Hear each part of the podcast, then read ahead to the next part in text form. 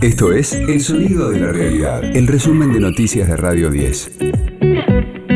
Hoy es miércoles 14 de abril. Mi nombre es Martín Castillo y este es el resumen de noticias de Radio 10, El Sonido de la Realidad. El gobierno define nuevas medidas ante el crecimiento de contagios de coronavirus. No se descarta un cierre total de actividades recreativas, no así industriales y productivas a partir del próximo viernes.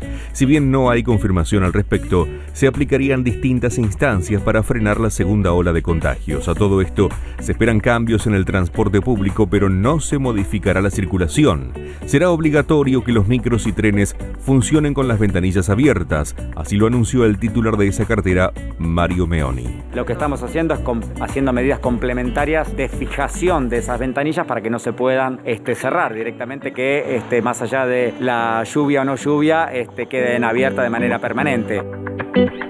A todo esto en Buenos Aires, el Hospital Rivadavia quedó al borde de su capacidad de internación, así lo dijo por Radio 10 el delegado de los trabajadores del Estado, Adolfo Arrechea. La totalidad de las camas de terapia intensiva ocupadas al 100%, la terapia del hospital está con toda la ocupación, las 10 camas de terapia ocupadas, de los cuales 8 pacientes están con respiradores y 2 con oxígeno. Producto de esta situación se agregaron 15 camas más de, con la misma tecnología de la terapia que están en la guardia. Hay 5 pacientes de esas nuevas 15 que están con respiradores y 10 que están con oxígeno.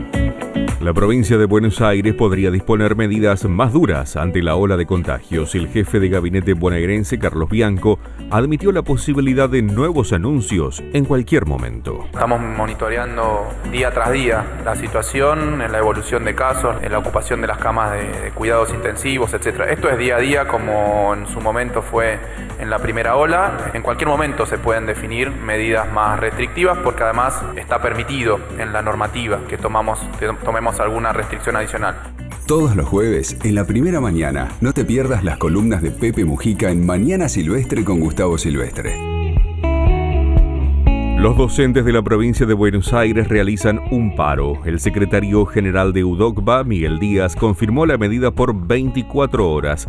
La decisión se tomó en reclamo de la suspensión de las clases presenciales ante el incremento de contagios por coronavirus en el distrito. Papa Francisco recibió al ministro de Economía Martín Guzmán en el Vaticano. El encuentro duró 45 minutos y ocurre en el marco de la gira que realiza para buscar apoyos de líderes europeos a la renegociación de la deuda con el Fondo Monetario Internacional y el Club de París. La agenda del ministro de Economía continúa con viajes a España y Francia.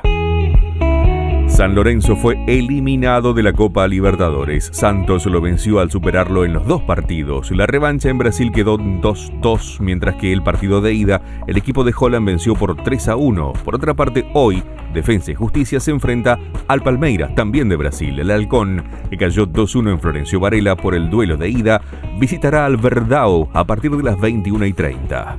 Radio 10, el sonido de la realidad. Babasónicos reapareció en YouTube con el audiovisual Luces.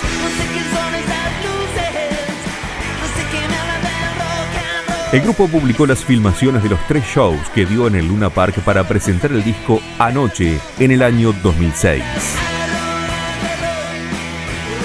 Luces es un registro de audio e imágenes histórico de la formación original de Babasónicos, realizado en el estadio Luna Park de la ciudad de Buenos Aires, grabado durante tres noches consecutivas.